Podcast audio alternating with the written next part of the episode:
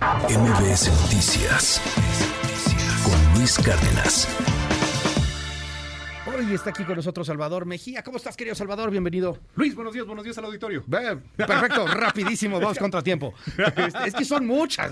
Andaba en son otra cosa. muchas. Hay que platicar de muchas. Oye, escribiste un artículo en el SEO. eh, que dirige ahí el colega Mario Maldonado, le mandamos un abrazo. Un abrazo. Este, escribes en el SEO en torno a Xochitl Galvez y hablas de que Xochitl, este fenómeno de Xochitl Galvez, tiene una razón de ser y es la corrupción. Y ahora, por Eh, Luis, buenos días. Buenos días al auditorio. Ya dijiste buenos días, que tenemos poco tiempo, Salvador. Oye, Luis, a ver, eh, para entender, la candidatura, ya le podemos decir candidatura, ¿no? Pues sí. Prácticamente, lo ve- veo muy difícil que sean otros términos.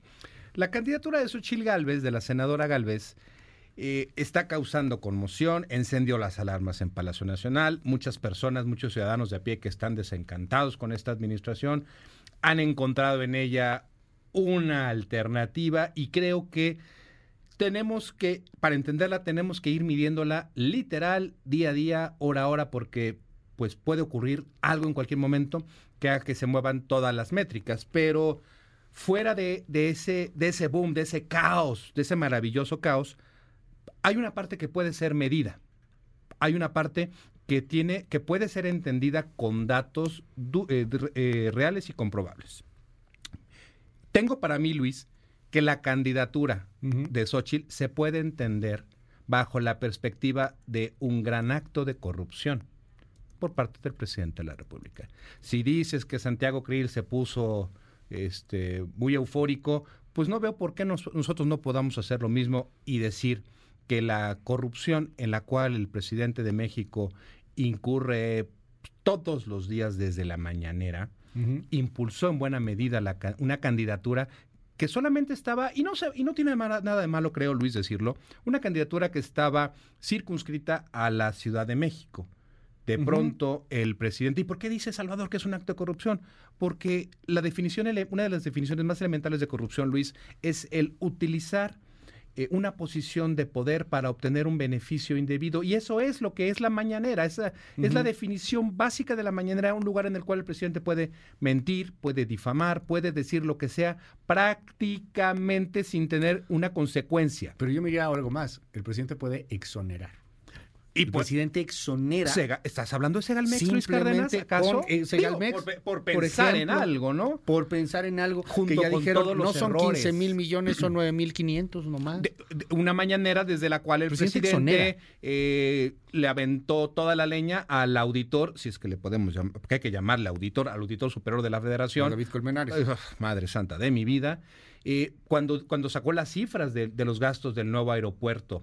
Eh, Sí, se le eh, fue a se la le fue a la yugular. desde la mañanera. Pero corrigió muy Entonces- bien, porque ahora nomás encontraron 71 millones de pesos. eh, a la próxima no van a encontrar ni el aeropuerto, yo creo. Sí, Pero el bueno, aeropuerto, ya se inundó, era un lago aquí, siempre ha sido un lago. Entonces, Luis, la candidatura de Xochitl, que llevaba mucho tiempo trabajándola, surge en realidad de un gran acto de corrupción a cargo del presidente de la República. Y ese es que al verse arrinconado por una administración pública mal llevada, se ve obligado desde la mañanera, lo poco creo yo que le queda, eh, las pocas herramientas efectivas que le quedan, empieza a lanzar acusaciones de diestra y siniestra. Y cuando dice que la senadora Galvez eh, propuso eliminar programas sociales, se dio un balazo en el pie. Una desde esta posición difamó a alguien, e insisto, eso es, eso se tiene que entender como corrupción política. Entonces crea de la nada una candidatura en favor de Xochitl Gálvez. Y para entender esta candidatura, para entender esta actuación del presidente, a mí me gusta plantear, Luis, lo siguiente. Quiero plantear lo siguiente. Esto no es nuevo, esto no fue un exabrupto, esto es, si nos vamos a los números, si no hablamos como abogados y hablamos como hombres de números, veremos que hay una constante, Luis. Ok. En el 2005, el presidente se topa frente al caso del desafuero por el encino. La constante es que el presidente no sabe hacerle frente a los problemas legales, no obstante que tiene, ha tenido muy buenas abogadas y abogados durante sus grandes crisis legales, pues yo creo que no les ha hecho mucho caso. En 2005 decide eh, meterse a este pleito del, del, eh, del encino, de la expropiación, que le sale perfectamente mal, un cálculo político eh, deprimente, y se pelea con Vicente Fox. Y en vez de hacer una defensa legal de su posición como entonces Ay, jefe de salió gobierno, súper bien esa. que tan, fue, fue- tan le fue bien Luis Los Cárdenas quiero que perdió. desaforadamente. No, tú dices que perdió porque eres un neoliberal fifí porro. perdió la chamba. A ver, Luis, se quedó, sí, perdió el puesto. Pero qué Nada maravilla. más contéstame ver, esto, Luis. A ver, contéstame esto. ¿Perdió o no ver, perdió la posición de Sí, jefe de qué gobierno? bueno que la perdió. Imagínate una ¿Y qué le, y qué le ocurrió? A ver, mira, pero déjame, déjame A decirte ver. algo aquí. El presidente en ese momento viola la ley. Además, el, el tema era que eh, él quería hacer este asunto en el encino para hacer un caminito que abriera la puerta a un hospital, ¿no? Una cosa por el estilo. es O sea, correcto, la narrativa era maravillosa. Entonces Fox, que yo creo que ahí se alocan y le aplican todo el peso de la ley, como decía loco Juárez, Fox. Se volvió loco Fox. lo desaforan y lo vuelven el gran mártir, Salvador. Porque esa- 2006. Porque, esa- porque le salieron a uno bien y al otro mal Pero las yo lo jugadas. que veo ahí es que a Fox en ese momento le crecieron crece- los enanos. ¿Y qué crees que está pasando ahora? Al revés. Eh, esto- esto- aspeta. Ah, Luis, Yo aspeta. creo que al revés. Espérame tan. eh, ah, exactamente. López Obrador está Entonces, haciendo crecer a Xochitl Gálvez. está Xochitl Galvez se está enfrentando a una suerte de eh, factor de un, de un enci- Sí. de un encinazo. Sí. Una candidatura que estaba destinada a muy probablemente, si se la ganaba al equipo de, de, de- este, de Jorge Romero, posiblemente iba a competir por la Ciudad de México y muy posiblemente ganarla. y la gente de Jorge Romero, seamos francos, le estaba poniendo el pie.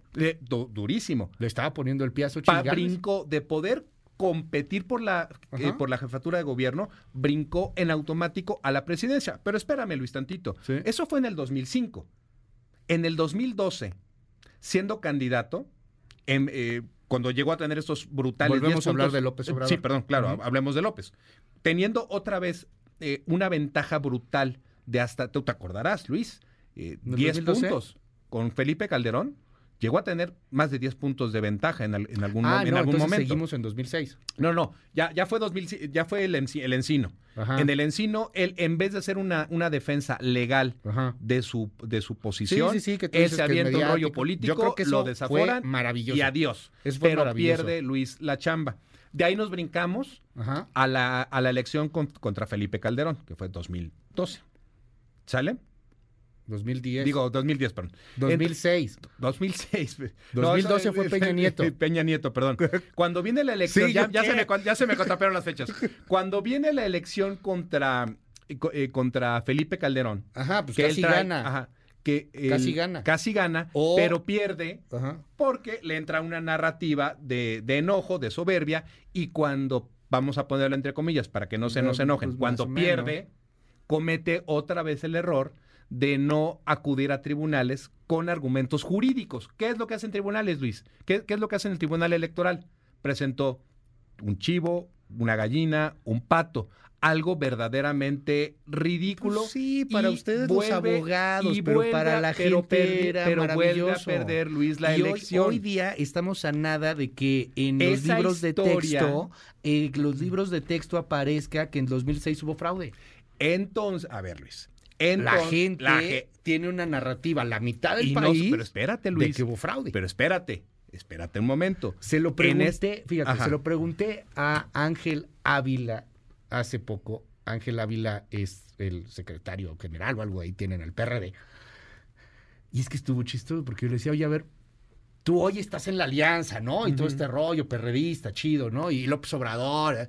2006 hubo fraude o no hubo fraude.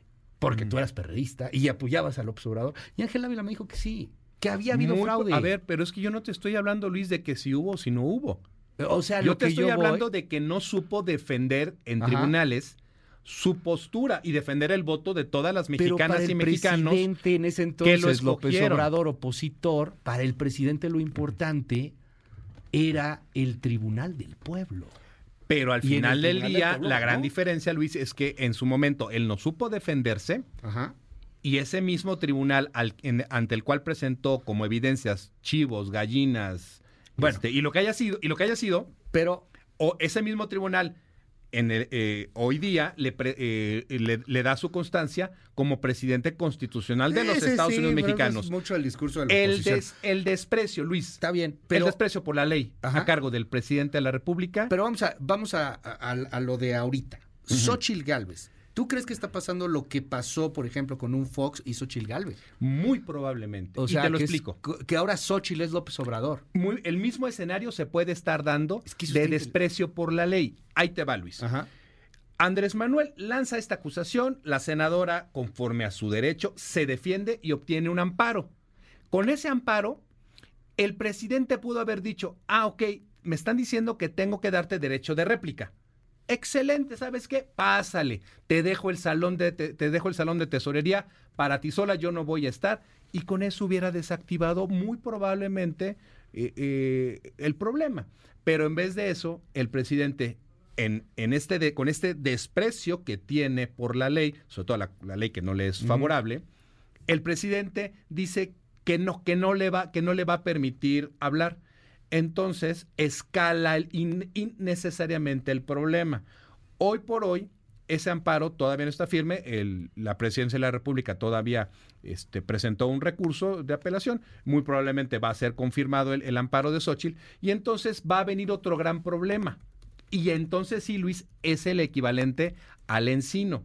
El presidente de la República sí o sí está obligado, va a estar obligado a dar cumplimiento a esa sentencia amparo y darle derecho de réplica a la senadora Xochil Gálvez, en los mismos términos en los cuales ella se expresó eh, indebidamente de ella.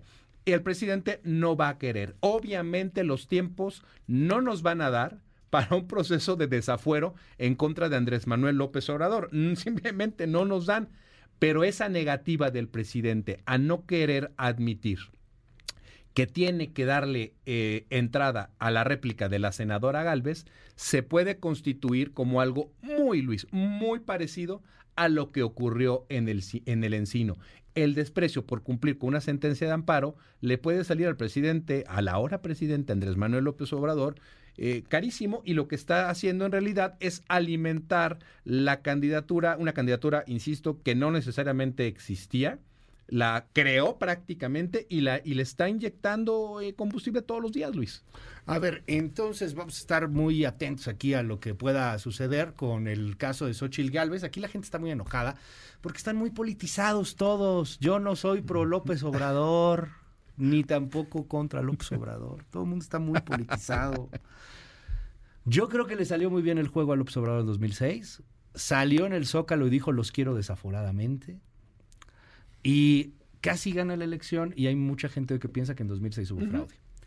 ¿Quién hizo crecer de esa manera a López Obrador? ¿Quién lo convirtió en un mártir político? Vicente Fox. La Fox. comparación que haces en este momento. Salvador, si estoy en lo correcto, es que López Obrador está haciendo crecer a Xochitl Gálvez. Es- ¿Por qué? Por el argumento de está la dando de la ley, etcétera. Este, pero el tema del foxazo a mí se me hace muy interesante. López Obrador tuvo una regazón de la manguerita de Vicente Fox, por más espantoso que esto se escuche. Son, si no sonó bien. Si no sonó, No sonó bien, nada bien. sonaba mejor en mi cabeza esto. En tu cabeza pasan cosas Ajá, raras, sí, en mi cabeza luego pasan cosas muy raras. O sea, gracias a Fox, Ten- López Obrador crece muy López cañón. tenía jale, tenía jale. Claro. Tenía onda, tenía onda. Claro. Tenía swag, tenía swag.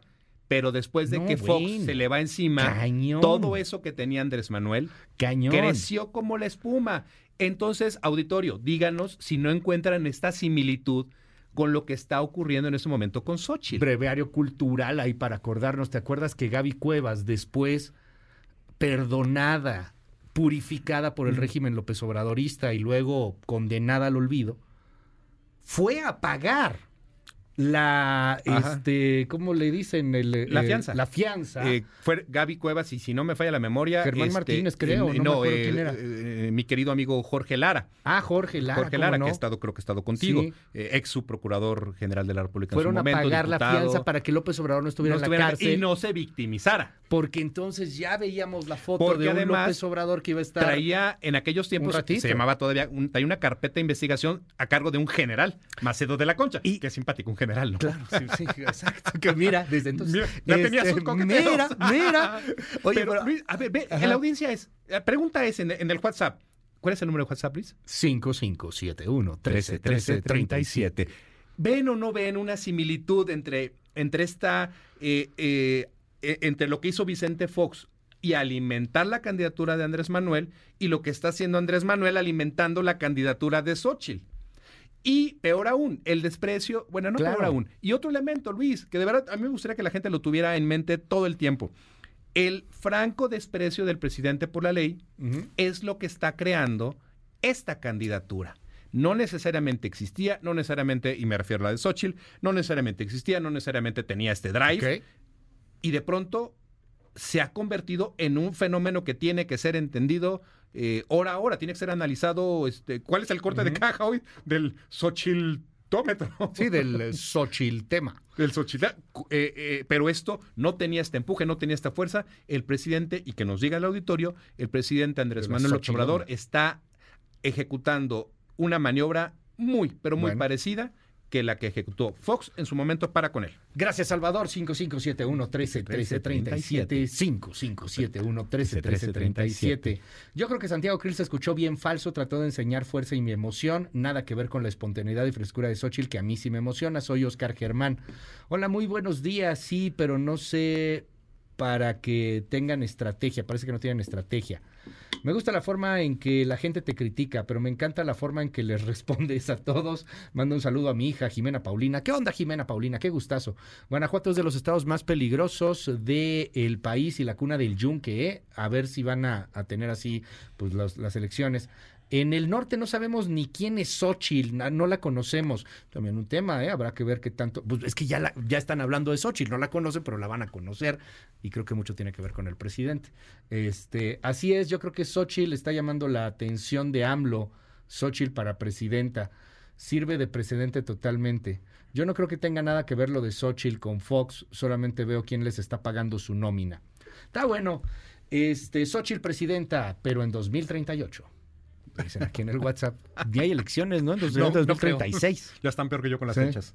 Salvador, te hacemos en tu red. Cualquier cosa, querido Luis, arroba E ESMGIA. Muchísimas gracias, querido Salvador. MBS Noticias con Luis Cárdenas.